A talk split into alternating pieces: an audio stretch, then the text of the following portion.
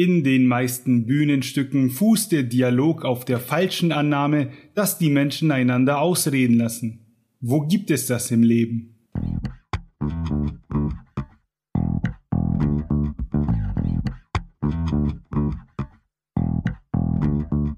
Herzlich willkommen zu Lesen und Lesen lassen, dem Bücher- und Schreibpodcast mit Martin und Maxe.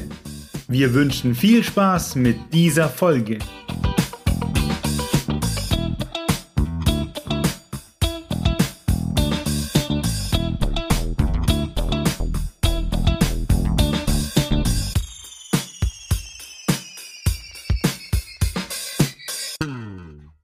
Nirgends. Und kennst du das, wenn Leute miteinander reden, aber sie reden nicht wirklich miteinander, sondern sie sagen nur, was sie zu sagen haben, der eine und der andere, Mhm. und dann entsteht kein so richtiges Gespräch, sondern mehr so, die eine Person redet über ihr Kind und die andere Person redet über ihr Kind, aber sie reden nur über das, was sie selbst betrifft und nicht das, was der andere gesagt hat. Ja, mein Beispiel für sowas wäre jetzt gewesen, wie wenn einer erzählt, dass er am Wochenende voll heftig gesoffen hat und wie viele Flaschen Jägermeister gekippt hat und der andere quasi nur antwortet mit, ich war mal auf einer Feier und da habe ich aber äh, viel mehr Jägermeister gekippt und dann waren wir auch mal auf einer Feier und haben auch noch mal mehr gekippt. Und dann sagt der andere, ich habe, aber da war ich auf einer Feier und da habe ich noch mehr gekippt. Genau, genau. Ich glaube, so viel kann man gar nicht kippen, äh, wie sich Leute nicht zuhören. Der Ansicht war wohl auch Alfred Polger, österreichischer Schriftsteller, Aphoristiker, Kritiker und Übersetzer und einer der bekanntesten Autoren der Wiener Moderne. Und ich habe die Vermutung, dass es in dieser Folge um Dialoge geht. Sag man bloß. Ja, ähm, Dialoge. äh, ich habe eine Theorie, wo das Wort Dialog herkommt, ähm, was es bedeutet, aber ich glaube, du kannst es dann gleich richtig stellen, was es tatsächlich heißt. Aber ich bin heute früh aufgewacht und habe mir gedacht, Dialog heißt, weil damals in der griechischen Antike, da hat der Dia mit jemandem gesprochen und der hat gelogen. Und das war die erste Lüge, die jemals ausgesprochen wurde. Und deswegen sagt man Dialog. Liege ich richtig? Ich, ak ich akzeptiere. ich kann, ich habe jetzt nicht die, äh, de, wahrscheinlich ist es Latein und ich habe jetzt nicht die, den Wikipedia-Artikel oder irgendwas offen, um das zu verifizieren. Aber Dia heißt zwei und Mono heißt eins und Log heißt wahrscheinlich so viel wie sprechen. mhm. Ich vermute, dass es daher kommt, aber ich weiß nicht, könnte, deins könnte auch äh, äh, plausibel sein. Ja, sind beide gleich wahrscheinlich. Ja, wie, wie sind wir eigentlich auf das Thema Dialoge gekommen? Ähm, gute Frage. Ähm, ich weiß nicht, so ein Podcast ist ja auch ein ständiger Dialog. Und wir führen ja, kann man sagen, wir führen einen Dialog mit Büchern, weil wir sie nonstop herziehen, in ihnen lesen. Und Na, das Buch redet ja nicht zurück. Aber ja. Na, das Buch ist ja quasi der erste, der spricht, weil der Inhalt zu uns kommt, indem wir lesen. Das heißt, wir, wir hören ja quasi das Gespräch nicht, sondern wir lesen es. Wir, hör, wir lesen, was das Buch uns zu sagen hat. Und in Gedanken antworten wir. Ja, würde ich, würde ich durchwinken. Ja, das- würde ich Philosophie, würde, ja doch. Das ja. war jetzt richtig meta, ne? Das war. ja, nee, weil Dialoge sind auch so ein Ding, das findest du in nahezu jedem Buch. Ich lese jetzt gerade Blumen für Algernon, wo wir auch übrigens eine Rezi hatten. Und da gibt's keine Dialoge, weil das Buch ja nur geschrieben ist auf, äh, in Form von Berichten von der Hauptfigur. Da gibt's keine Dialoge. Also nicht jedes Buch hat Dialoge, aber äh, die allermeisten Bücher haben Dialoge. Und deswegen finde ich, ist es wahnsinnig wichtig, gute Dialoge zu haben, weil die viel von der Geschichte tragen können. Oder wie siehst du das? Ja, und es gibt ja auch Bücher, die fast nur aus Dialogen bestehen. Und da habe ich für ganz später auch ein Beispiel rausgesucht.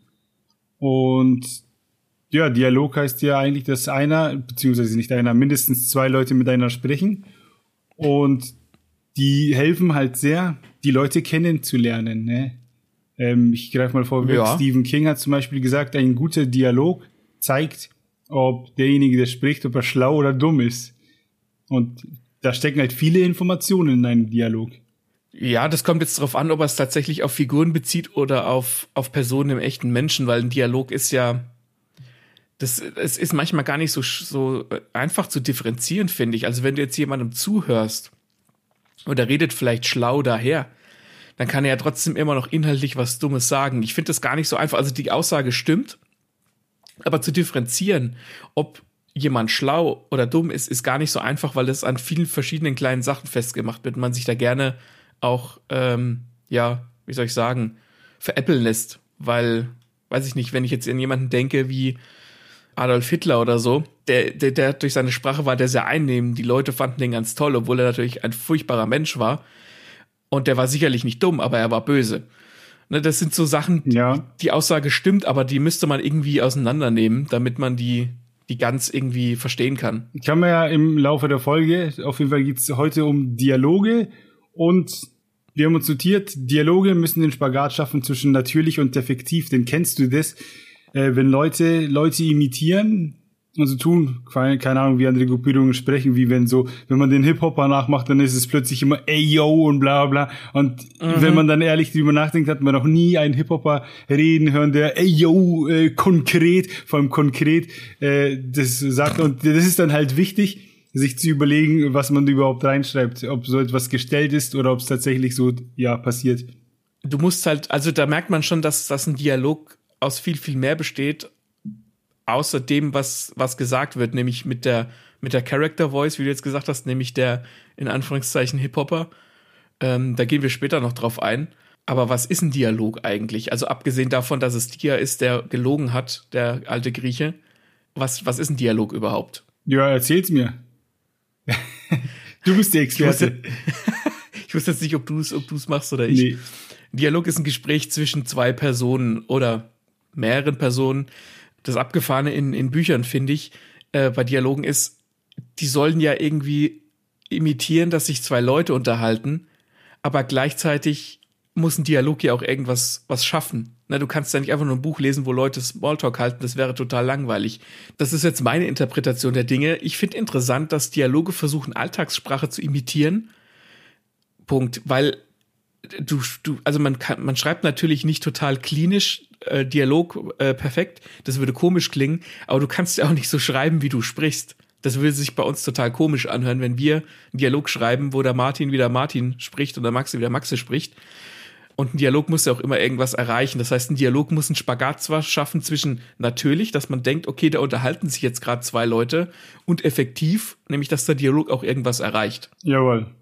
Und was brauchen Dialoge, um dies zu schaffen, um diesen Spagat hinzukriegen? Ein Spagat wie, na, wie heißt der? Der Action-Typ, der Ballett auch gemacht hat. Jean-Claude Van Damme. Genau. Ja. Würdest du sagen, dass Dialoge der spagatierende Jean-Claude Van Damme sind, ist? Sind? Ist? Hm, ja, würde ich schon sagen. Zwischen zwei Flugzeugen. Ja, ja genau. ist dann der Van Damme der Dialog oder sind die zwei Flugzeuge der Dialog?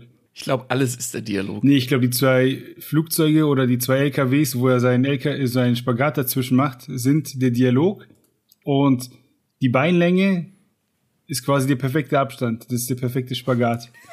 Und den kriegt man hin, wenn zum Beispiel ein Dialog ein Thema hat. Wenn es nicht um nichts geht, sondern der Dialog zielführend ist. Habe ich recht. Da hast du recht. Also das ist jetzt eins von mehreren Dingen, die Dialoge im besten Fall haben. Da kommen jetzt drei, sieben Stück. Und das ist für die Leute, die, ähm, die selbst schreiben, jetzt ganz interessant, ähm, weil die kann man sich so ein bisschen, die kann man sich so ein bisschen merken. Man kann nicht immer alle sieben Punkte bei einem Dialog unterbringen, aber die meisten sollte man abgehakt haben. Und wie du richtig gesagt hast, ein Dialog muss ein Thema haben, der muss zielführend sein. Äh, entweder auf ein, auf, keine Ahnung, auf einen Inhalt, dass es die Geschichte voranbringt, ne, keine Ahnung, ein Geheimagent hat irgendwas erfahren und erzählt es jetzt seinem Vorgesetzten. Das heißt, du als Leser erfährst es ja auch. Oder es geht irgendwie äh, in Bezug auf Charaktere, keine Ahnung, einer hat sich vollgesoffen, weil er sich von seiner Frau getrennt hat. Und heult sich jetzt aus und da kommen auf einmal Gefühle raus, die er vorher nicht hat, weil der Alkohol ihn dazu bringt, es zu sagen, zum Beispiel. Oder es sollte halt zumindest lustig sein. Ja, ich finde, hier passt auch ganz gut äh, ein Streit rein, weil wenn sich Charaktere um nichts streiten, also beziehungsweise sie streiten sich und der Leser checkt nicht, ne, worüber streiten sie sich, äh, was hat das hier für einen Zweck, dann, dann kann man die Figur nicht mehr ernst nehmen. Dann fragt man sich ja, wozu lese ich ja. das jetzt? Da, find, da sprichst du einen ganz interessanten Punkt an, weil du hast, kennst du das, wenn du so, meistens kommt es vor in so uh, romantischen Komödien, so Romcoms und sowas, wo sich Figuren streiten, aber sie streiten sich, weil das das Drehbuch oder der, keine Ahnung, das Skript oder was auch immer gerade verlangt. Und du denkst dir so, wenn der eine mit dem anderen über seine Probleme reden würde, dann gäbe es diesen Streit ja, gar nicht. Das stimmt. Ja, das merkt man, finde ich, echt oft im Fernsehen, dass so Streits künstlich hervorgerufen werden, wo ich mir manchmal ja. denke, im Leben hätte ich schon vorher einfach das Thema angesprochen. Ist so. Und dann sitzt du halt da als, als Leser oder als Zuschauer oder was auch immer und denkst dir so, ja, das hätte jetzt irgendwie nicht sein müssen, weil dann, um wieder auf den Dialog zu kommen, dann wirkt der Dialog nämlich auch gekünstelt, ja. weil die Leute was sagen, was sie, wenn sie ehrlich zueinander wären, gar nicht sagen würden. Seht ihr mal. Sprecht miteinander, dann braucht ihr nicht unnötig streiten. Das war jetzt so ein bisschen psychologischer Deep Dive. Ist ja auch ein Podcast übers Leben. Ähm, ja, ein Dialog zum Selbstzweck, Selbstzweck ist unnötig. Also Thema muss her. Dann haben wir uns notiert, Inqui, in, oh Gott, das musst du aussprechen. Inquits. Inquits, sagte er. Ja. Gute Überleitung. Mhm. Willst du die Inquits erklären? Mach du die Inquits, du bist heute der Experte. Aber nur heute. Ja. Ähm, die Inquits. Die Inquits sind äh, all diese, ähm, diese, wie soll ich sagen, diese Worte, die du nach einer direkten Rede hast. Also äh, sagte er zum Beispiel. Sagte er ist so der, der Standard-Inquit oder sagte sie oder wie auch immer. Ne, damit du weißt, hallo, heute Abend gibt's Pommes und Schnitzel, sagte er. Du weißt, okay, das hat er gesagt, das gehört einfach dazu. Mhm. Es gibt aber Inquits, die sind stärker als Sagen, weil Sagen ist halt einfach nur Sagen, aber manchmal rufen Leute Sachen auch was oder sie brüllen oder sie schreien oder sie widersprechen oder sie werfen ein. Das sind auch Inquits. Also wenn du quasi beschreibst, wie das Gesagte gesagt wurde. Na, und je stärker diese und klarer differenzierbar diese Dinger, diese Inquits voneinander sind, desto eher kannst du dir dann vorstellen, wie etwas gesagt wurde. Ja, ich finde, da gibt's auch äh, unter denen wirklich äh, ja starke und schwache. Und ich finde, wie, äh, wenn irgendwer wem widerspricht, dann ist das sehr stark, weil widersprechen heißt ja dem anderen sozusagen die, die Richtigkeit seiner Aussage abzuerkennen und sich quasi mhm. klüger zu fühlen. Da steckt sehr viel in manchen von denen. Genau, und dann sind wir nämlich schon auch so ein bisschen in Character Voice, was später noch kommt. Und deswegen sind die, finde ich persönlich, diese Inquits auch ganz wichtig. Also, ähm, das haben wir auch, das hat der Stephen King zum Beispiel auch gesagt, ähm, dass man ne, sagte sehr oft verwenden kann, weil man halt einfach drüber hinweg liest. Ja. Weil du siehst ja schon in einem Buch bei äh, direkter Rede, da gibt's Anführungszeichen und dann weißt du, okay, da sagt jemand etwas. Deswegen kannst du schreiben, sagt er und passt schon. Und ich finde, ich, ich mag es eher, wenn die Inquits einfach ein bisschen stärker sind, weil die einfach mehr Charakter geben. Klar, wenn wir in, in einem normalen Dialog unterhalten wir uns, aber es kann ja auch sein, dass es irgendwie, dass einer von beiden energisch ist oder aufgeregt oder sowas. Und dann kannst du, finde ich, halt viel mehr Stimmung schaffen, wenn du nicht bloß sagst, sagte er oder sagte sie. Ja, wobei ich bin ein großer Fan von sagte er, weil das wirklich so ist, dass man halt einfach drüber wegliest und man verfängt sich nicht in, wie soll ich sagen, in Spielereien, wo der eine mir einen Moment noch was sagte, im nächsten Satz brüllte er und dann flüsterte er. Ähm, mhm. Das kann zu aufgedreht, finde ich, werden. Ähm, sagte er, ist mein persönlicher Favorit. Aber äh, ja, man quasi, wenn es nötig ist, wenn man darstellen möchte, wie jemand brüllt, weil er jetzt wirklich, wirklich sauer ist, dann braucht man brüllte er. Und da ist, sagte ja. er dann zu wenig. Ich finde auch zum Beispiel, dass man die Inquits häufig weglassen kann. Also ich bin jemand, ähm, wenn ich schreibe, ich, ich lasse die meistens weg und lasse die Figur irgendwas machen. Also keine Ahnung, sich am, äh, ans Ohrläppchen fassen oder sich hinsetzen oder irgendwie sowas oder die Umgebung mit reinbringen. Weil in so einem normalen Gespräch ist ja klar, dass die immer sagen. Das heißt, ich muss nicht immer schreiben, sagte er, sagte er, sagte er, sagte er, weil sie ja sowieso im Dialog sind. Mhm. Das ist zum Beispiel mein. Es sei denn, es ist, es ist jetzt wirklich jemand, der widerspricht oder brüllt, dann nutze ich das schon. Aber ansonsten gebe ich eher der Umgebung oder den Charaktereigenschaften irgendwie so den Vorrang. Da liegt es dann aber auch am Leser zu erkennen, dass da jemand tatsächlich spricht. Also das, die Worte stehen nicht einfach nur im Raum, aber ich glaube, jeder, der ein Buch zur Hand nimmt, schafft das, ne, zu eruieren, so dass da, dass da jemand was gesagt hat und dass da nicht einfach Worte im Raum stehen. Dann lass uns doch gleich zur Character Voice übergehen und die vorziehen. Okay. Ähm, weil die Character Voice oder die, die äh, Sprechstimme einer Figur ist auch ganz wichtig, weil wenn, wenn jemand einen Dialog schreibt, wo du sprichst und wo ich spreche, wo wir einen Dialog halten, dann würde der, würde man im besten Fall erkennen, ohne dass Inkwits dabei stehen, was der Martin sagt und was der Maxe sagt. Mhm.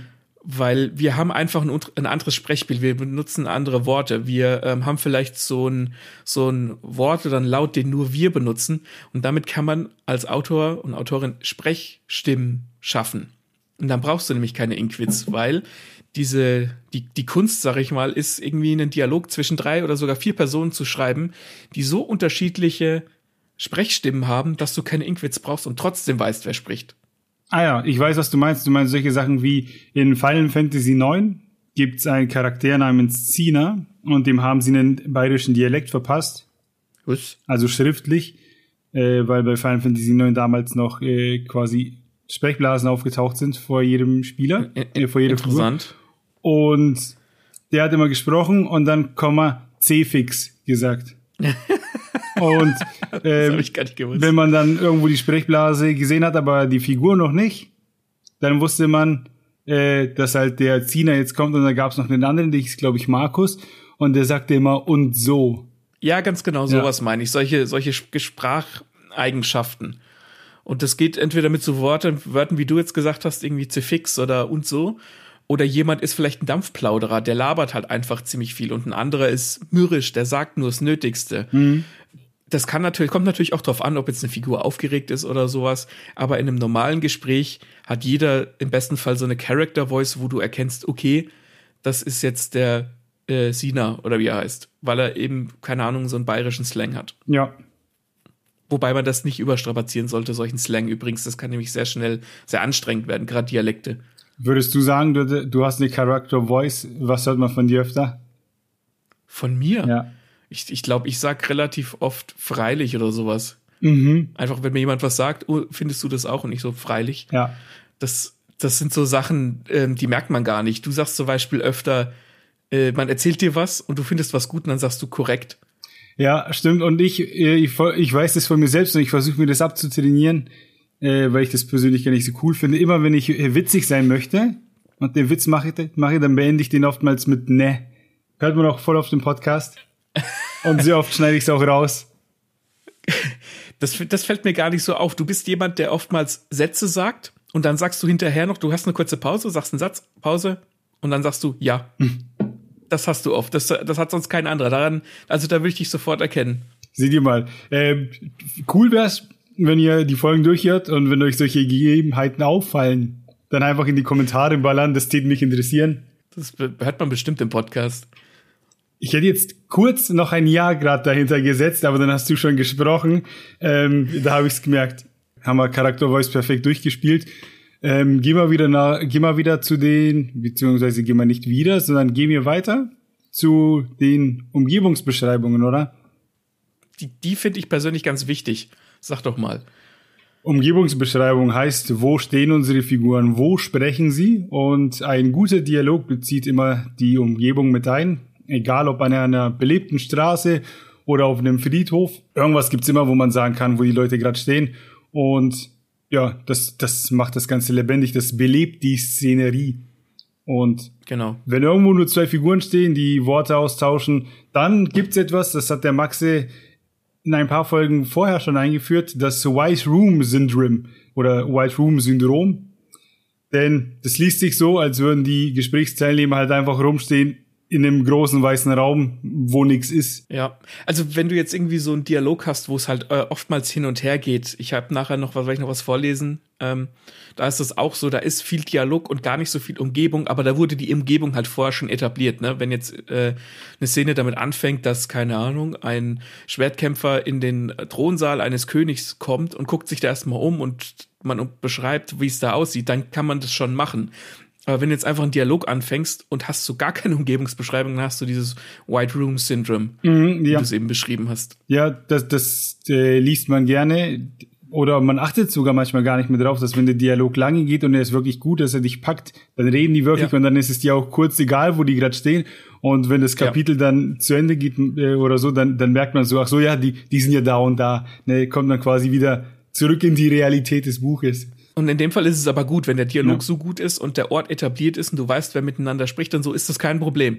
Aber ich habe ich eben schon gesagt, ich bin ein Freund davon, anstatt in Quiz auch einfach mal die Umgebung mit einzubeziehen. Also wenn jetzt jemand an der, keine Ahnung, wir würden, ich würde einen Dialog schreiben mit zwischen uns und wir stehen an der Straßenkreuzung und dann muss, äh, muss der Martin auf einmal lauter reden, weil ein Auto vorbeifährt oder ich gucke auf ein Nummernschild oder ich gucke äh, einem Spaziergänger hinterher, der einen Hund bei sich hat, all, lauter so Kleinigkeiten. Und ich finde, da kann man, das ist ein gutes Training als Autor oder als Autorin, sich da in die Schuhe dieser Figur, aus der man da gerade schreibt, zu stellen und zu überlegen, was könnte ich denn da alles sehen? Ja.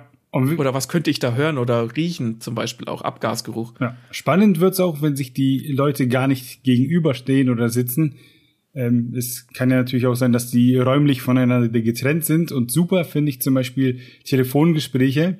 Hat man sehr oft in mhm. Thrillern, wenn dann der Killer den Ermittler anruft und ihm dann ja irgendwelche Rätsel vorsagt oder äh, wenn der Täter quasi das Verblieben, de, einen der Verbliebenen von, vom Opfer halt äh, anruft und ihm dann auch noch droht.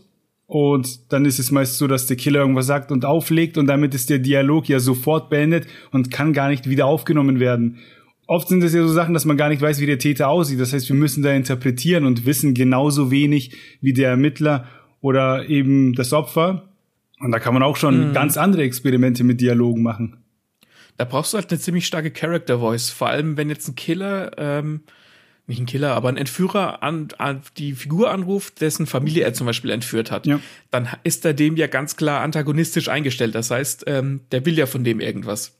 Ja, genau. Und das muss, genau. das musst du in der Character Voice dann gleich schaffen. Und da entsteht da auch eine, wie soll ich sagen, eine Ungleichheit, weil der Entführer am längeren Hebel sitzt. Und das muss man dann halt quasi über die Character Voice rüberbringen. Ja, und ich glaube, es gab noch nie, ich habe noch nie die Situation gelesen, dass einer den anderen anruft und sie hatten beide gleich viele Informationen, sondern am Telefon ist mhm. immer einer, der, sag ich mal, der Aktive, der sagt, wo es lang geht, und einer ist der Passive.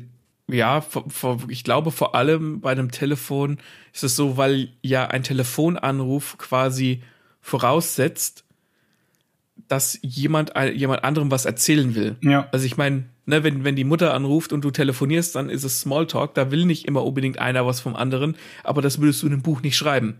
In einem Buch ist ein Telefonanruf ja immer dann, wenn Figur A Figur B was erzählen will, ganz egal was. Und dann hast du recht. Ja. Telefonanrufe, sehr cool. Äh, das ist übrigens das, wovor ihr Studenten euch fürchtet und es dann bei Jodel schreibt, dass ihr eure Pizza lieber per E-Mail bestellt. um kurz einen rauszufeiern, äh, feuern, denn wir kommen zum nächsten äh, Medium, der E-Mail. Darüber lässt sich ja auch kommunizieren. Und zwar ist das dann natürlich eine andere Form der Kommunikation, nicht mehr mündlich, sondern schriftlich. Und da gab's ganz coole Konversationen in Mr. Mercedes von Stephen King da spricht nämlich der Ermittler mit dem Mörder über E-Mails. Ich weiß gerade gar nicht, ob es wirklich E-Mails waren oder so ein Chatprogramm. Aber ist ja im Prinzip das Gleiche. Mhm. Und da passiert halt ganz viel und die schreiben sich provozierende Texte und dann passiert irgendwann was in der Story. Da haben wir sogar schon mal in der Folge drüber gesprochen bei den Antagonisten. Und dann setzt sich der Mörder an seinen Rechner und tippt wütend ein, ich werde dich töten, du wirst mir nicht entkommen. Und jetzt muss man sich dann mal in die Situation vom Ermittler versetzen, der sich dann morgens an den Rechner setzt, ihn anmacht, das E-Mail-Programm öffnet und dann steht da so eine Nachricht drinnen.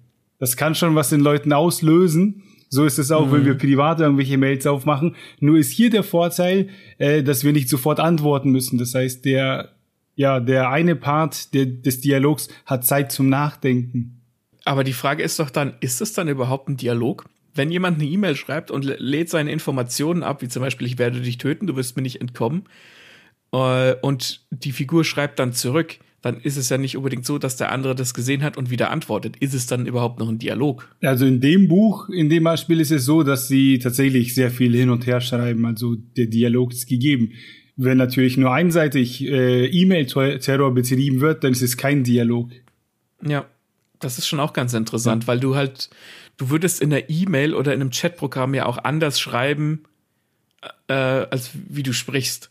Ja, oft hat man es ja, dass ja. so, dass in Chats und so Ironie oder Sarkasmus gar nicht richtig rüberkommen, wenn man den anderen mhm. gar nicht kennt. Äh, da liest man dann Sachen und denkt sich so, äh, wie meint er das jetzt? Entweder das oder du drückst dich in, keine Ahnung, in irgendwelchen Chatprogrammen, keine Ahnung, WhatsApp, kür, kür, ne, anders aus. Du, bist, mhm. du schreibst kürzer, du schreibst manchmal nur zwei Worte oder du schreibst irgendwie so Umgangssprache oder sowas. Das, ich weiß jetzt gar nicht, mehr, wie das in, in einem Buch ist. Ob ich dann, ich glaube, da würde ich auf so Umgangssprache verzichten. Es sei denn, es ist ein Zifix, äh, was, ich, was vorher schon etabliert wird oder so. Aber das ist, ähm, ja, da, da, da unterhält man sich nochmal anders als am Telefon oder äh, von Angesicht zu Angesicht. Ja. Was ich mir noch aufgeschrieben habe als Beispiel ist der die Spionagekomödie ist jetzt kein Buch, aber sondern ein Film äh, Jumping Jack Flash mit Whoopi Goldberg. Ein Film, wo ich dann herausgefunden habe, dass es Whoopi Goldberg auch mal in Jung gab. Ich, für mich sieht die schon immer so aus, wie sie ja, jetzt aussieht. Äh, dachte ich nämlich auch, aber die sah auch äh, bisschen anders aus früher. Auf jeden Fall geht es darum, dass sie da in so einer Bank arbeitet und dann kommuniziert sie nämlich auch mit einem über ihren Computer und lass mich lügen, der Film ist aus den 80ern, glaube ich. Und da sieht Kommunizieren über den Computer noch ganz anders aus, aber da war es eben auch so, dass ihr da einer geschrieben hat und als Zuschauer wusste man nicht, wer das ist äh, und wie der aussieht und man ging die ganze Zeit von einem Mann aus, weil diese Kopfstimme, mit der die Whoopi Goldberg diese Nachrichten gelesen hat, die war männlich. Mhm, Kann man mhm. aber jetzt natürlich auch für solche Kniffe nutzen, dass man dann am Ende einen großen Twist hat und plötzlich ist es eine Frau. Also hätte diese Person in ihrem Kopf nicht gesprochen, sondern man hätte als Zuschauer nur den Text gelesen, ähm, wäre man da noch mehr im Dunkeln, äh, obwohl sich da ja gerade Leute unterhalten. Das wäre jetzt natürlich interessant zu eruieren, ob Frauen anders schreiben, also generell Frauen anders schreiben oder anders sprechen als Männer. Ob man das irgendwie so verallgemeinern kann, weil jeder ja. hat ja schon seine eigene Art und Weise zu sprechen. Ja, da gibt's, vielleicht gibt's ja Studien zu, keine Ahnung, wir können ja unsere eigene durchführen. Äh, wenn ihr da Meinungen zu habt, dann auf jeden Fall in die Kommentar Kommentarspalte ballern. Ähm, das fand ich interessant, ja. Vielleicht Leute in einer Beziehung, die wissen so, oh, mein Schatzi schreibt immer so und so oder mein Schatzi schreibt immer so und so und ich reagiere so und so, wobei das in der Beziehung vielleicht doch nochmal deutlicher ist. Ja, man müsste es jetzt tatsächlich von so einem allgemeinen Ding ähm, schreiben. Ich kenne das nur noch, ähm, wenn du halt manchmal irgendwie eine E-Mail hast, äh, keine Ahnung, als, als ich noch Reiseverkehrskaufmann war und ich hatte zum Beispiel oft mit, ähm, mit Indern zu tun, wir hatten viele indische Kunden, da konnte ich am Namen nicht wissen, ob, ob das jetzt unbedingt ein Mann oder eine Frau ist. Und du konntest das aber auch nicht daran rausfinden, wie es geschrieben ist. Also ich glaube nämlich nicht, dass wenn ein Mann oder eine Frau eine E-Mail schreibt, dass das so unterschiedlich ist. Das, ja, wüsste ich jetzt spontan auch nicht, wieso quasi die Geschlechter anders schreiben sollten, weil die Worte sind ja dieselben. Ja. Gut, liegt dann natürlich ja. am Charakter äh, wenn jemand gerne niedlich schreibt oder so. Aber du würdest jetzt keine offizielle E-Mail niedlich schreiben, oder? Nee. Oder vielleicht auch Spaß, keine Ahnung. Äh, auf Arbeit vielleicht die Meinung dann einem Kollegen, ähm, einem Vorgesetzten. Ja, das ist was anderes. Würde man vielleicht nicht machen bei einem Vorgesetzten. Aber ja, äh, eigentlich, wenn man so drüber nachdenkt, dürfte es keine Unterschiede geben, ne? Dürfte man nicht Theoretisch sagen. nicht. Okay. Nur Unterschiede ja. halt zwischen einzelnen Personen wegen ihrer Character Voice. Ja, genau. Aber genau. nicht zwischen den Geschlechtern. Ja. So viel zur E-Mail. Einen haben wir noch, wo man die Leute nicht sieht. Ähm, spannend ist es, wenn Leute in Gefängnissen sitzen oder irgendwo anders und sie sind von einer Wand getrennt und sind Rücken an Rücken und unterhalten sich. Da haben wir auch die räumliche Trennung, aber ja. da ist die Distanz nicht so hoch wie bei einem Telefongespräch, weil die Leute dann ja zumeist äh, dann die Stimmen gegenseitig hören und ja. da gab's dann äh, vor einiger Zeit kam das raus, solche Remakes von, von, von Alice im Wunderland. Da hat sich so eine Autorin diese ganzen Disney-Geschichten geschnappt und hat quasi brutale Varianten davon geschrieben. Hatte voll den Hype. Mhm. Äh, hast du bestimmt schon mal gesehen, die Cover. Und da geht's auch damit los, dass die Alice in einer Zelle sitzt, in einer Irrenanstalt und sich mit ihrem Zimmernachbarn, sag ich mal, unterhält. Und da kommunizieren sie auch über die Wand und man weiß nicht so wirklich, wie der aussieht. Und dann kommt er halt raus, äh, dann befreien die sich da aus diesen Zellen und dann stehen die beiden sich gegenüber und dann ist das halt voll der Hühne, äh, ein Axtmörder und so, was schon. Halt einfach ein Riesentier. Mhm. Ähm, und sowas kann sich ja dann auch, auch daraus erschließen, dass man dann sagt, ah, das ist er, so sieht er aus.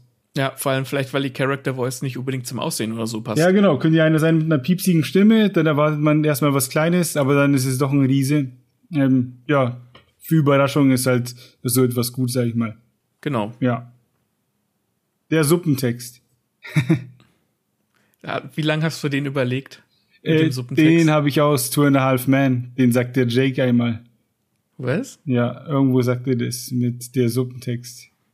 Ich habe jetzt, hätte jetzt was mit Buchstabensuppe erwartet. Aber was der Martin wirklich meint, ist der Subtext. Und Subtext ist, wenn du quasi, wenn man zwischen den Zeilen lesen kann in dem Dialog und gar nicht direkt gesagt wird, was gemeint ist. Das klingt erstmal komplizierter, als es ist. Ein Subtext oder ein, ein Beispiel für einen Subtext wäre zum Beispiel, wenn der Ermittler jemanden verhört und fragt, wo waren Sie gestern Abend um 20 Uhr? Das ist natürlich eine direkte Frage, weil er wissen will, wo denn der, die andere Person gestern Abend um 20 Uhr war. Aber die Frage impliziert auch, dass der, der verhört wird, äh, als Verdächtiger gilt. Das heißt, du, du liest da zwischen den Zeilen, dass der Ermittler dem Verhörten nicht traut, weil er möglicherweise der Mörder war. Ja. Oder wenn ich, wenn ich in einem Dialog äh, zu Martin schreibe, Martin, machst du bitte das Fenster zu, dann impliziert es, dass mir vielleicht kalt ist, weil es zieht. Ich habe gerade so Flashbacks an meine äh, Zeit in der Berufsschule, da ich weiß gar nicht mehr, wie das Fach hieß. Auf jeden Fall hatten wir, ging es um Kommunika Kommunikation und da ging es ja auch um Empfänger und Sender. Und mhm. da war als Beispiel gegeben, dass Mann und Frau im Auto sitzen. Mhm, kenne ich. Ja. Und ja, da ist, glaube ich, die Frau am Steuer und sie fährt und der Mann sagt, es ist grün. Und da kann man natürlich sagen, okay, er wollte, er stellt einfach nur fest, dass es grün ist. Könnte aber, wie du sagst, auch ähm, ja zwischen den Zeilen heißen, jetzt gib halt Gas, dass du es noch schaffst. Könnte mhm. aber auch heißen, ich bin der viel bessere Fahrer. Ich wäre schon längst quasi über die Ampel gefahren. Ne? Genau.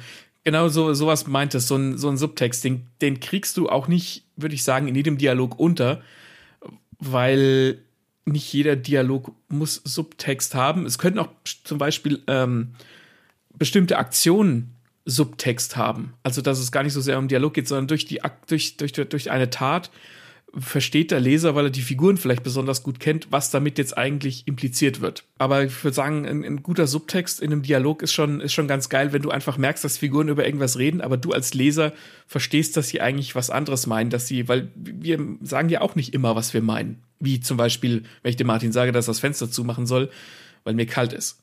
Ja. Ja, kann ich nichts mehr hinzufügen, haben wir, finde ich, gut auf den ja. Punkt gebracht. das ist äh, gut auf den Punkt bringen, ist eine unserer guten Charaktereigenschaften, würde ich sagen. Ähm, zumindest im Podcast, ja. Zumindest im Podcast.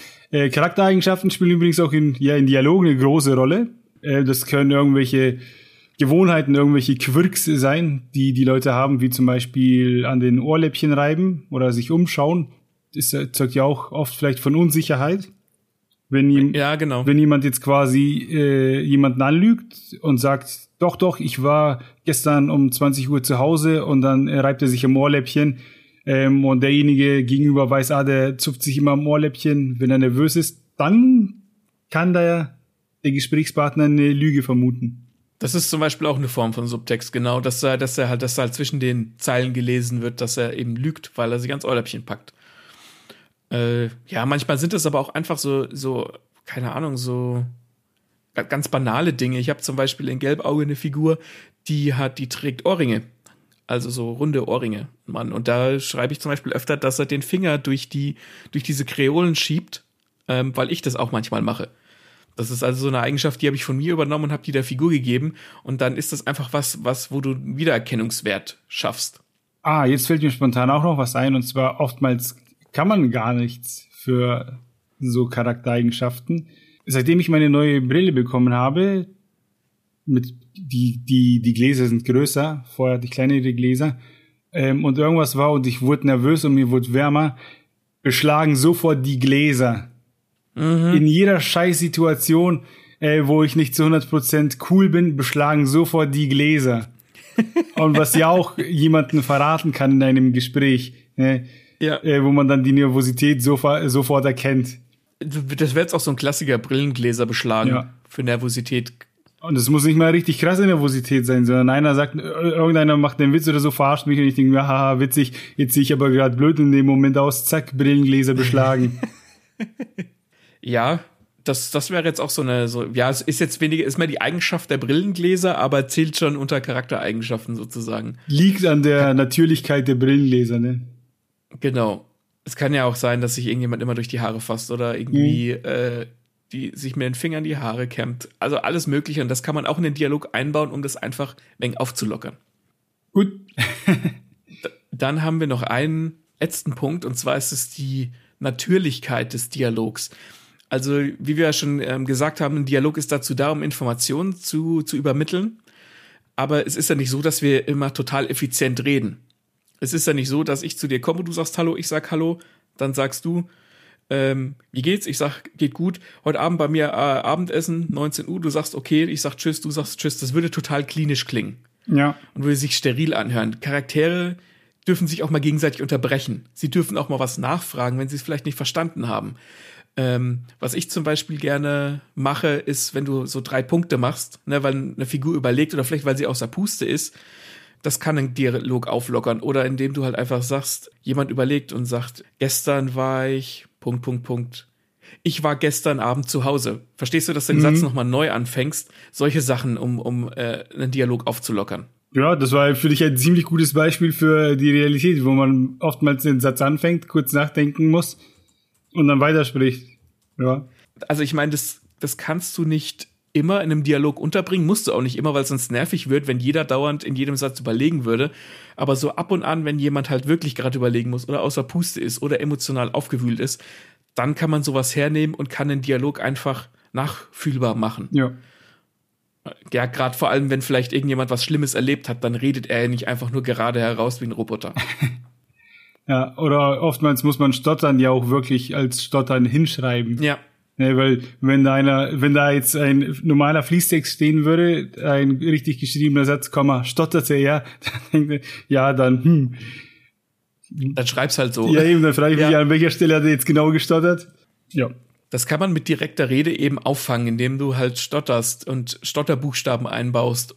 Und dadurch wirkt das Ganze halt viel natürlicher, anstatt zu beschreiben, dass derjenige stottert, wie du eben gesagt hast. Was unnatürlich ist, aber auch gerne in Geschichten vorkommt, ähm, ist, wenn Menschen mit Tieren sprechen und diese antworten. Weil mit Tieren sprechen ist für Haustierbesitzer Alltag. Nur ja. oftmals erwartet man dann keine Antwort. Äh, und deswegen funktionieren Gespräche mit Haustieren oftmals so gut, weil man halt eben keine Antwort erwartet. Weil im echten Leben wären wir geschockt, wenn uns das Tier antwortet. Nicht so in Büchern. Aber ähm, in Geschichten können das durchwegs äh, oder durchaus Gesprächspartner sein. Wenn man jetzt zum Beispiel Adventure Time anguckt mit Jake und Finn, wo der Junge mit seinem Hund spricht. Oder der goldene Kompass. Ist es der goldene Kompass mit dem Löwen? Oder ist das, nee, das ist nee, Narnia. du meinst Narnia. Genau, das ist Narnia. Wo, nee, gibt viele Mixe, äh, wo oftmals Menschen mit Tieren sprechen. Ähm, und das kann ganz verschiedene Situationen schaffen, je nachdem, ob die Tiere antworten können oder nicht. I Am Legend, hast du den Film gesehen?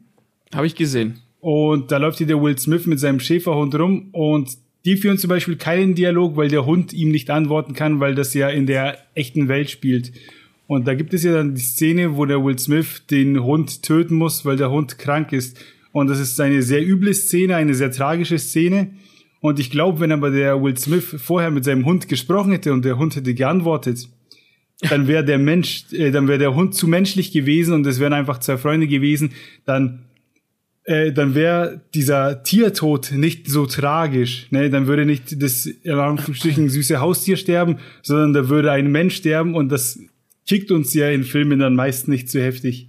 Na, es ist ja auch so, dass, dass, dass da ja mehrere Dinge passieren im Prinzip. Nämlich zum einen, dass da eine Verbindung hergestellt wird ähm, zwischen Mensch und Tier und Haustieren. Und dass du, dass du ein Haustier ja anders betrachtest als ein Mensch. Du würdest sagen, oh, mein Hund ist süß, oder du würdest niemals sagen, äh, mein Freund ist süß. Im selben Sinne, wie man einen Hund oder eine Katze oder ein Tier meint. Ja. Ein Tier ruft halt irgendwie andere Gefühle in uns hervor weil die halt irgendwie, weil wir da so einen Beschützerinstinkt haben. Und wer würde der Hund zu sehr vermenschlicht werden, wie du sagst, dann wäre die Szene gar nicht so tragisch. Ich finde es aus Autorensicht ganz interessant, ähm, dass, weil du mich dich ja damit beschäftigen musst, wie reagiert denn ein Tier, das jetzt nicht sprechen kann, wenn der Mensch mit ihm spricht? Keine Ahnung, Hunde legen zum Beispiel den Kopf schief.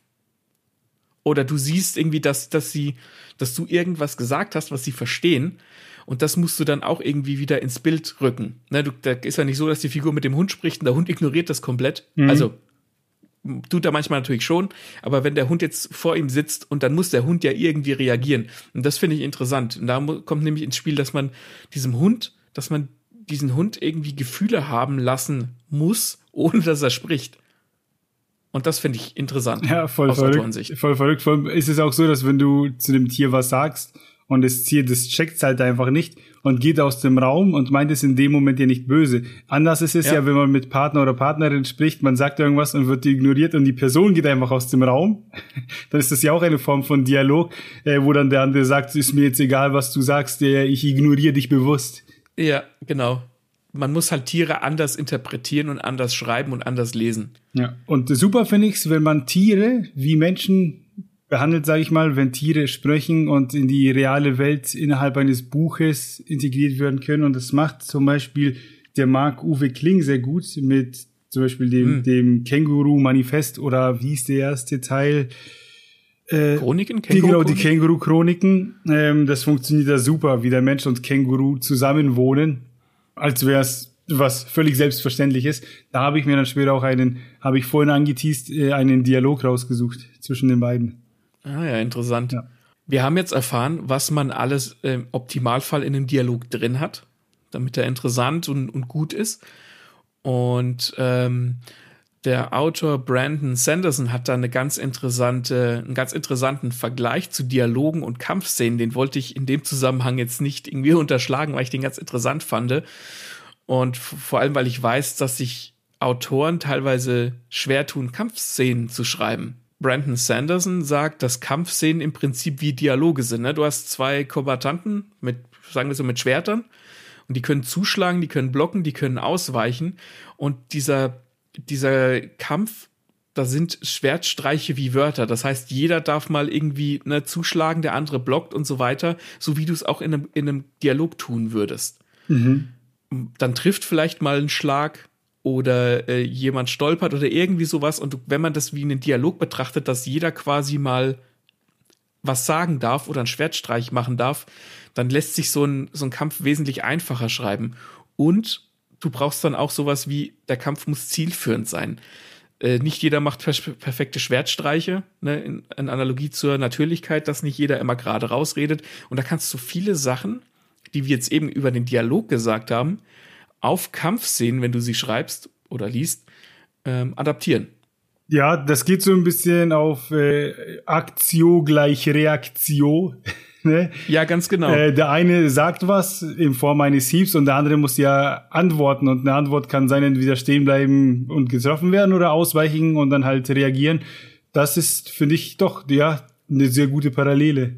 Gefällt mir. Weil es ist manchmal schwierig, irgendwie sich da rein zu versetzen und dann jetzt irgendwie einen Kampf zu schreiben, wo dann halt irgendwie die Schwerter aufeinandertreffen und die, das Metall klirrt und so. Mhm. Aber wenn du dann irgendwie so ein klares Ziel vor Augen hast, wie bei einem Dialog, wo du am Anfang weißt, okay, der Geheim, äh, der Spion geht zu seinem Boss und erzählt ihm irgendwas, dann hast du ja am Anfang den, den Beginn vom Dialog und am Ende hast du ein Ziel. Und so kannst du das dann auch auf Kampfszenen adaptieren und kannst dann quasi deine Kampfszenen darauf abchecken, ob du das ein bisschen wie ein Dialog geschrieben hast. Wo dann auch so unnötige Wörter rausgelassen werden, ne, wo kein Smalltalk gehalten wird. Sowas. Ja, vom Dingens, vom, vom Schwertkampf zur Schießerei, weil ich habe noch nirgendwo so geile Schießereien gelesen wie bei Stephen King. Der kann Schießereien einfach saugut. Und das hat jetzt, das geht ein bisschen weg vom Dialog, wo, wobei man da ja auch äh, schießt und zurückschießt etc. Aber ja. was der dabei macht, der beschreibt den Raum ganz gut, wo quasi dieser okay. Dialog stattfindet. Und der beschreibt immer die Luft und so, was mit der Luft passiert. Ja, also dem seine Kämpfe, dem seine Schießereien, das sind echt geile Dialoge. Feier ich ultra. Ich finde, keiner schreibt Schießereien so gut wie der. Äh, ja. Stephen Kings Schießereien sind gute Dialoge. Ja, lass ich so stehen. Das ist ein Zitat. Martin, Martin 2022. Aber das sind ja, äh, ich würde jetzt mal zum Stephen King übergehen. Dann haben wir zwei ja. Autoren, die uns ein bisschen Input äh, gegeben haben zu Dialogen.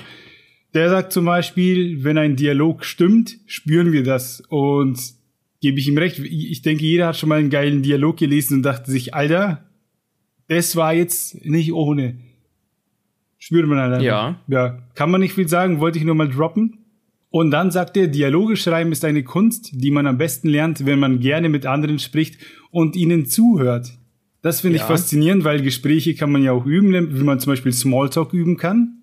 Und ja. wenn man noch nie einen Dialog geschrieben hat oder wenn man noch nie mit jemandem gesprochen hat, frage ich mich, ob man tatsächlich auf Papier einen authentischen Dialog bringen kann. Ja, du lernst halt irgendwie aus dem Sprechen mit Menschen, wie du mit ihnen sprichst. Und wir unterhalten uns ja zum Beispiel, wir unterhalten uns untereinander anders, als wir uns mit unseren Frauen unterhalten oder wir uns mit unserem Vorgesetzten unterhalten. Und nur so lernst du unterschiedliche Sprache und kannst das auch in Dialoge adaptieren. Also ich finde schon, dass er da ziemlich recht hat. Ja, und das war nicht ganz spannend, weil in seinem Buch äh, Das Leben und das Schreiben, halb Biografie, halb Schreibtipps, kann ich jedem ans Herz legen. Ist wirklich cool, was er da erzählt. Und da kritisiert er zum Beispiel den Lovecraft. Den nennt er einen genialen Erzähler von makaberen Geschichten. Kennt ja, glaube ich, jeder, mhm. wenn man so in Richtung Horror recherchiert, stößt man immer auf Lovecraft sagt aber im selben Atemzug, dass er halt kein sozialer Mensch war und deswegen keine Dialoge schreiben kann. Dass er überwiegend über Briefe kommunizierte und daher das gesprochene Wort schlecht wiedergibt. Also müsste ich jetzt mal rüber an mein äh, Bücherregal gehen und müsste mal gucken, ob ich einen Dialog vom Lovecraft finde und ob, das, ob ich das auch so sehe. Aber macht zumindest Sinn, ja. Ich, der hat relativ abgeschottet gelebt, ja. Ja, das finde ich dann ganz interessant, solche Sichtweisen, weil ich ja da, ehrlich gesagt, keine Ahnung, nicht sage ich mal, die Motivation gehabt, mich hinzusetzen und mir zu denken, so kann dieser Mensch Dialoge schreiben, lebt er alleine, ne, ähm, was passiert hier? Ich glaube, wenn ich demnächst einmal mal einen Lovecraft in der Hand haben sollte und mir ein Dialog unter die Augen kommt, werde ich das auf jeden Fall im Hinterkopf haben jetzt. Ja, und mir diesen Dialog vielleicht mit ein bisschen anderen Augen anschauen. Ja, ich glaube, man, du hast es vorhin schon gesagt, man, man merkt einfach, wenn ein Dialog gut ist, wenn Dialog gestelzt ist, wenn Figuren zum Beispiel sprechen, weil der Autor oder die Autorin will, dass da jetzt bestimmte Informationen übermittelt werden und sie dann auf einmal Sachen sagen, die ein Mensch gar nicht so sagen würde, dann, dann merkt man das. Du merkst es nicht aktiv. Also du kannst jetzt nicht unbedingt vielleicht den Finger drauflegen und sagen, ah ja, die, der Satz, der klingt jetzt aber arg gestellt, aber du merkst es, weil wir Menschen ja alle täglich mit irgendwelchen Leuten reden oder zumindest die meisten. Ähm, das hast du vorhin ganz richtig eruiert. Ich glaube, da musst du gar nicht im Speziellen drauf gucken. Das würde dir auffallen, wenn ein Dialog vom Lovecraft irgendwie gar nicht so geil wäre, auch wenn der jetzt aus einer anderen Zeit kommt. Wahrscheinlich, ja. ja. Äh, Im Ding jetzt im, äh, in demselben Absatz kritisiert er dann auch übrigens äh, meinen Lieblingsautoren John Katzenbach. Äh, okay. Genau, geht auf ein Buch äh, ein, auf das Tribunal, und da meint er, das sind fürchterliche Dialoge. Das Tribunal, das spielt im Zweiten Weltkrieg in so einem Gefangenenlager und mhm. der Stephen King meint, das trieft vor Klischees. Zitat, jedes Wort klingt wie ein Klischee aus Kriegsfilmen der späten 40er Jahre. Und da wären wir wieder bei Klischees, dass man damit aufpassen sollte. Ja, wobei, das muss ja nicht unbedingt am, am Dialog liegen. Da kann ja auch die ganze Szene oder die ganze Umschreibung nach Klischee klingen. Aber man kennt es. Ich, ich finde, also mir fällt das auf, wenn du einen Film anguckst oder ein Buch liest und jemand sagt einen Satz, den du schon x-mal gehört hast. Mm, ja ich, ich überlege jetzt gerade, ob mir spontan irgendwas einfällt. Ähm, keine Ahnung, wenn jemand sagt, ich habe da ein ganz mieses Gefühl. Ja. Das ist mittlerweile, ich, da kann ich mittlerweile ein Auge zudrücken, weil das, ne, das hat, hat Han Solo damals in Star Wars gesagt und es ist mittlerweile schon so ein Augenzwinkern und so ein Verweis auf darauf, aber das wäre zum Beispiel für so einen Satz, den hörst du oft und denkst dir, äh, ja. Also du, denk, du denkst jetzt nicht aktiv, äh, du denkst, aber du merkst, dass dieser Satz einfach schon viel zu oft irgendwo gefallen ist. Richtig. Ähm, ja. Auf jeden Fall, ich habe ja vor, jedes Buch von John Katzenbach zu lesen und das Tribunal habe ich noch nicht gelesen. Ähm, ich glaube, ich, wenn es mir auffällt, dass da irgendwas mit dem Dialog nicht stimmt, ich glaube, dann äh, sage ich auf Instagram Bescheid per Post. Aber ja, das würde mich interessieren. Ja. Das finde ich super. Diese Stelle in dem Buch Das Leben und das Schreiben von Stephen King kann ich wirklich jedem ans Herz legen, weil der behauptet das nicht einfach nur, sondern der klatscht dir die entsprechenden Dialoge auch dann hin sagt dir, was schlecht ist und bringt auch Beispiele, wie man es besser machen könnte. Das ist gut. Also nicht einfach nur meckern, sondern auch konstruktive Kritik und äh, ja, Tipps. Genau. Ja, da habt ihr jetzt das perfekte Werkzeug, um eure Dialoge zu schreiben. Es gibt viel, was man beachten muss. Wann, wo, wie, äh, was wird gesagt. Und wir haben uns Lieblingsdialoge von uns rausgesucht. Es unzählige Lieblingsdialoge gibt es. Ich stand da gestern Abend vom Bücherregal und habe tausend Bücher rausgesucht und dachte mir, das kann ich nicht alles in einer Folge vorlesen. Und oftmals sind es auch nicht immer die ganzen Dialoge, die gut sind, sondern es gibt markante Stellen. Mhm. Und da war es schwer, einfach Beispiele schnell rauszusuchen, die man im Podcast unterbringen kann. Aber äh, wir sind ja nicht ohne hier, deswegen haben wir uns welche rausgesucht. Wir haben welche dabei. Die tragen wir euch jetzt vor. Maxe, willst du anfangen oder soll ich? Fang du an. Das Geile ist, der Maxe, der weiß nicht, was ich rausgesucht habe. Das wird jetzt sehr überraschend für ihn sein. Und Ich habe hier Alice im Wunderland von Lewis Carroll. Ja. Da sind nämlich sehr geile Dialoge drin. Da kannst du als, äh, ich weiß nicht, wer da mehr verzweifelt. Die Alice, die mit diesen Wesen sprechen muss, die ihr nonstop widersprechen äh, oder die Worte im Mund herumdrehen, oder ob das für den Leser anstrengender ist, der sozusagen einfach nicht ans Ziel kommt beim Lesen. da spielt er nämlich sehr mit dem, was wir vorhin gesagt haben. Ein Dialog braucht ein Ziel, aber hier wird immer wieder gesprochen, ist umgeworfen und sich im Kreis gedreht, da herrlich auf die Spitze getrieben, ähm, so dass es dann wieder gut wird. So, was habe ich mich hier rausgesucht? Ich habe mir Markierer gemacht.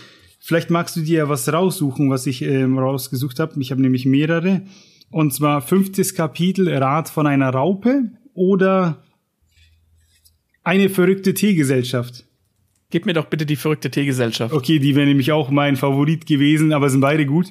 Okay, dann hole ich euch kurz ab. In Alice im Wunderland, ähm, ja, die Grundstory kennt ihr da. Auf jeden Fall geht Alice ihren Weg da im Wunderland und kommt dann zu der verrückten Teegesellschaft. Das heißt, sie setzt sich an den Tisch mit dem Märzhasen, äh, einer Maus und dem verrückten Hutmacher und ist jetzt eben kurz davor, sag ich mal, mit denen Tee zu trinken. Ähm, und da beginnt die Szene. Und zwar der Tisch war groß, aber die drei saßen dicht zusammengedrängt an einer Ecke. Kein Platz, kein Platz, riefen sie, als sie Alice kommen sahen. Es gibt doch Platz in Hülle und Fülle, sagte Alice empört und setzte sich in einen großen Sessel am einen Ende des Tisches. Trink einen Schluck Wein, sagte der Märzhase in aufmunterndem Tonfall. Alice sah sich auf dem Tisch, doch außer Tee gab es dort nichts. Ich sehe keinen Wein, bemerkte sie. Es ist auch keiner da, sagte der Märzhase. Dann war es nicht sehr höflich von dir, mir welchen anzubieten, entgegnete Alice ärgerlich. Es war auch nicht sehr höflich von dir, dich ungebeten herzusetzen, sagte der Märzhase. Ich wusste ja nicht, dass es euer Tisch ist, sagte Alice. Er ist für viel mehr als drei gedeckt. Dein Haar sollte geschnitten werden, sagte der Hutmacher. Er hatte Alice eine Zeit lang überaus neugierig beugt, und dies waren seine ersten Worte. Du solltest dir angewöhnen, keine persönlichen Bemerkungen zu machen, sagte Alice, mit einer gewissen Strenge. Das ist sehr unhöflich. Der Hutmacher riss die Augen weit auf, als er dies hörte. Aber alles, was er sagte, war, was hat ein Rabe mit einem Schreibtisch gemein?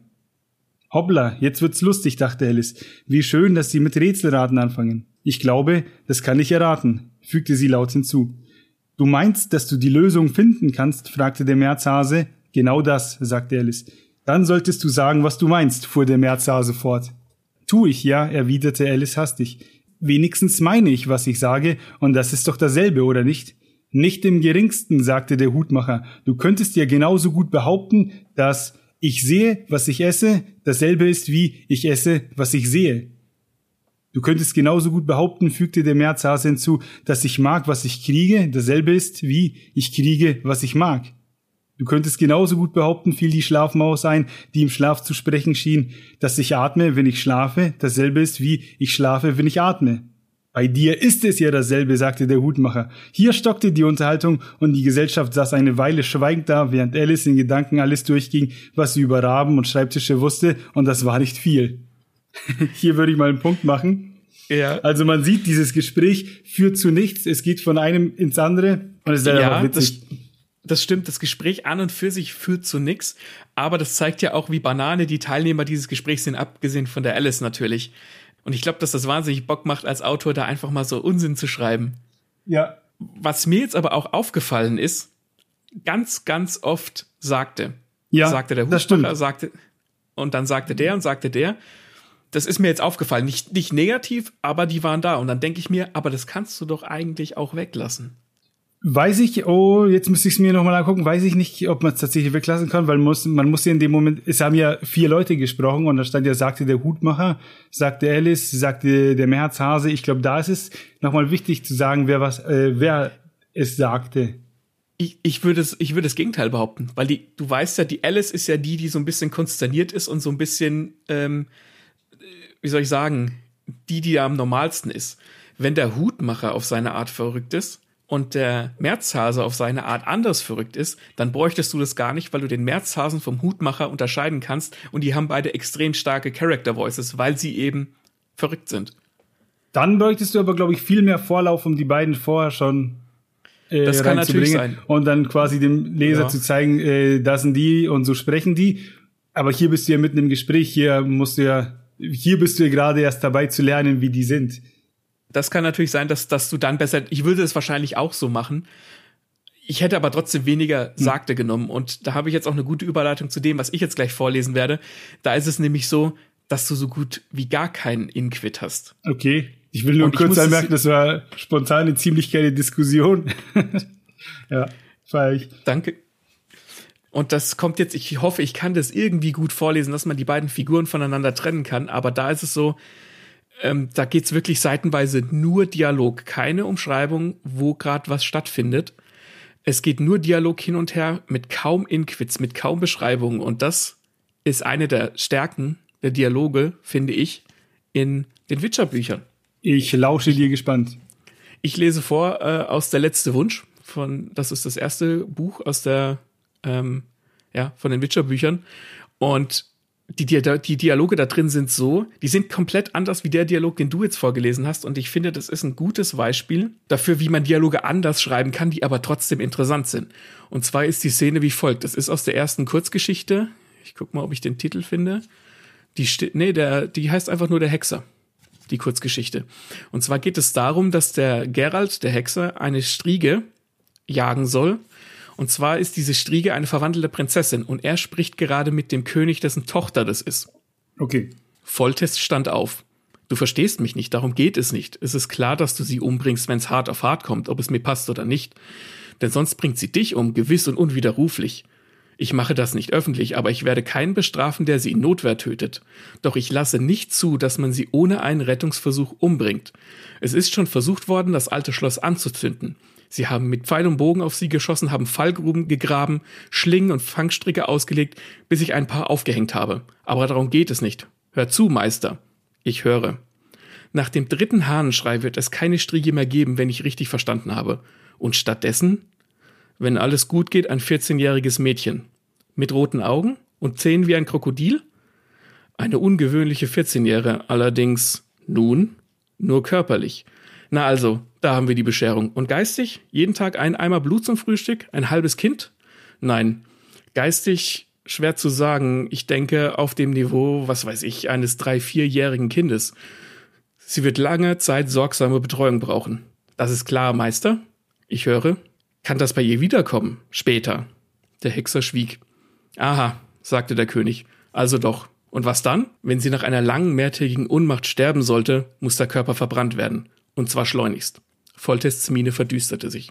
Und das geht jetzt noch so weiter, mehrere Seiten lang, wie die sich miteinander unterhalten, ohne dass du jetzt spontan aus dem Dialog weißt, wo sie stehen oder was da drumherum passiert. Keiner macht was. Es ist einfach nur direkte Rede, manchmal ein Inquit, manchmal eine Umschreibung und dann immer so direkte Rede hin und her. Und das macht diese Dialoge, finde ich, in den Hexerbüchern so geil, weil die dadurch so schnell lesbar sind.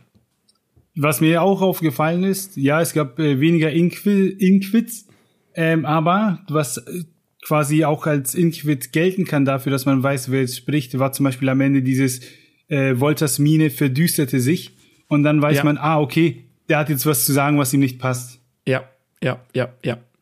Ja, natürlich, klar, das, das ist kein Inquit im Sinne von sagt er, sondern halt einfach eine Beschreibung von Volltests Mine. Ja.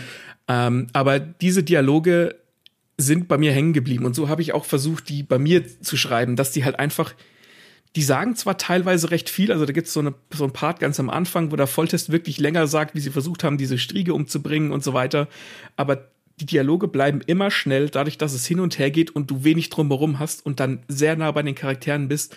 Und das ist bei mir hängen geblieben und das finde ich geil. Ja gut, ich finde, das war, hat man jetzt auch am Schreibstil erkannt, sehr, wie soll ich sagen, sehr gewählt, hat sich mhm. sehr, sehr ausgedrückt, sehr gewählt ausgedrückt haben sich die Leute, ähnlich wie ein Gelbauge, kann man durchaus miteinander vergleichen, den Hexer und Gelbauge. Ihr habt es zuerst gehört. ähm, ja. Ich hätte noch ein Beispiel dabei. Hau noch einen raus. Wo man aber merkt, dass ich wohl großer Fan von so Quatschdialogen bin. Und zwar etwas, das haben wir, ja, glaube ich, im Podcast noch gar nicht erwähnt, und zwar das Känguru-Manifest von Marc-Uwe Kling. Da geht's darum, dass ein Kleinkünstler halt in seiner Wohnung wohnt und plötzlich eines Tages hat sein Känguru als Nachbarn. Und dann gerät es aber so weit, dass das Känguru quasi mehr beim kleinen Künstler sitzt als bei sich zu Hause. Mhm. Und das sind viele Kurzgeschichten, äh, immer kleine Alltagsmomente, sag ich mal. Und hier habe ich jetzt eins, da wollten sie wohl ins Theater gehen und das Känguru kam zu spät. Und der Marc-Uwe Kling sitzt in einem Café und wartet halt nicht freudig auf das Känguru. Und da sitzt, da Okay. sitzt, da, da fange ich jetzt beim Dialog an. Na, alle chick? fragt es und setzt sich zu mir an den Kaffeetisch. Du bist zu spät, sage ich verärgert. Na dann verpassen wir halt die ersten fünf Minuten. Es gibt keine Nacheinlass. Wieso bist du nicht einfach reingegangen? Du hast die Tickets. Ach echt? fragt das Känguru und kramt in seinem Beutel. Äh, guck an. Ja, äh, habe ich offenbar zu Hause vergessen. Ich sage nichts und starre auf mein Jojo. Naja, Glück im Unglück, sagt das Känguru. Da hätten wir uns jetzt schön geärgert, wenn ich die Tickets dabei gehabt hätte, wo doch kein Nacheinlass ist. Oder wenn noch Nacheinlass gewesen wäre, wo ich doch die Tickets vergessen habe. Ja, fand ich lustig. Äh, das Ding ist auch, dass dieses Känguru äußerst schlagfertig ist. Also da, da spricht äh, in diesen Büchern ein Känguru besser als so mancher Mensch. Weiß mit Worten umzugehen. Ja, ich, äh, wenn man Figuren schreibt, kann man die immer sehr viel schlagfertiger schreiben, als man selbst wäre. Und da war es jetzt auch so, dass man eben an manchen Stellen die Inquits eben nicht gehört hat, weil sie nicht da waren. Ja, Und dieses Buch, finde ich, ist sehr gut geschrieben, weil es wirklich zu 70 Prozent einfach aus Dialogen zwischen den beiden besteht. ja. Und gerade wenn, wenn das Känguru recht schlagfertig ist und wenn der Autor oder die andere Figur in dem Fall äh, auch jetzt nicht, nicht, nicht genauso schlagfertig, aber jetzt nicht unschlagfertig ist, dann kriegst du bei solchen äh, Dialogen, die so hin und her gehen, kriegst du da halt eine Geschwindigkeit rein, Ja. ohne Inquits und ohne Umschreibung, die kriegst du sonst nicht und das ist geil. Ist so ein richtig geiles Ping-Pong. Ja. Ja, genau. Na dann, das waren unsere Beispiele. Ähm, wir hoffen, sie haben euch gefallen. Ich hoffe, ihr konntet, oder wir hoffen, dass ihr da einiges mitnehmen konntet zum Thema Dialoge. Haben wir noch was hinzuzufügen zu diesem Dialog? Ich weiß es nicht. Ihr habt alles, was ihr braucht, um gute Dialoge schreiben zu können. Wir haben jetzt noch äh, drei gute Beispiele gehört, wie man es ganz unterschiedlich machen kann. Das hat man jetzt vor allem auch gehört zwischen dem Hexer und Alice im Wunderland. Da war das, das waren zwei völlig unterschiedliche Dialoge und beide sind auf ihre Art und Weise gut. Achtet beim Lesen mal drauf, wie Dialoge geschrieben sind, ob sie euch taugen, dann fällt euch vielleicht auch auf, dass manche Dialoge gar nicht so gut sind. Anscheinend, zum Beispiel bei Lovecraft. Jawohl. Dann müssen wir nur noch mit euch kommunizieren, dass ähm, es geil ist, wenn ihr uns Feedback da lasst, sei es in Form von Sternen auf Spotify oder Apple Music, das wäre sehr wichtig für uns, oder in jeder Kommentarspalte, die ihr findet auf YouTube, auf Instagram, auf Facebook, auf Podigy im Gästebuch, wenn ihr Oldschooler seid. ähm, Schreibt uns da rein, wir freuen uns über alles, was kommt. Und was auch kommt, ist die nächste Folge und zwar am Ich habe was anzukündigen. Und zwar haben wir etwas anzukündigen. Hau raus. Und zwar kommt am 26.06., das ist äh, nächste Woche Sonntag, eine Bonusfolge. Denn wir werden auf dem Comic-Salon in Erlangen gewesen sein. Und da geben wir euch ja einen Bonus. Der, der kommt nächste Woche Sonntag am 26. Und die nächste, in Anführungszeichen, reguläre Folge kommt am 6. Juli. Wii U, Wii U, Wii U. Es klingt nach Party. Einiges los bei Podcast lesen und lesen lassen. Ähm, von daher, Oh, yes. wir freuen uns auf alles, was kommt. Ich hoffe, ihr freut euch auf alles, was bis jetzt da ist. Und wir verbleiben mit freundlichen Grüßen. Sagte er. Euer Maxe und euer Martin. Sagte er. Der Esel nennt sich zuerst. The other day, so wie die Engländer sagen für zuletzt neulich. Neulich. Neulich sind ich und meine Freundin ins Kino gegangen, in den Film Firestarter. Kurzer Einwand, richtig schlechte Buchverfilmung. Also, Buch heißt im Deutschen ja Feuerkind und ist richtig geil, Film ist richtig schlecht, aber darum geht's nicht. Wir waren auf jeden Fall auf dem Weg zu dem Film und wir stehen an der Straßenbahnhaltestelle und ich bemerke, sie hat irgendwie so, so einen grünen Fussel im Haar und dann war es halt ein kleines Insekt. Dann habe ich, ne, der Gentleman, der ich bin, habe ihr das Insekt rausgenommen aus den Haaren. Und Und in deinen Bund gesteckt. ja, genau. Und dann stehen wir halt so rum und warten immer noch. Und da sehe ich so in ihren Wimpern, hat sie nochmal so ein kleines grünes Fliegenvieh. Und dann lachen wir so, ha, was ist denn da heute los, ne? Und natürlich auch wieder entfernt. Und dann steigen wir in die Straßenbahn ein. Und dann setze ich mich hin. Und sie sagt ganz laut, Spinne. und dann war die Spinne auf meiner rechten Schulter. Und es war keine kleine, es war 2 Euro Stück groß, die Spinne. I. Und ich denke mir, okay, krass. Und hab die halt so weggeschnipst und dann haben wir uns auch weggesetzt, damit die halt nicht zurückkommt.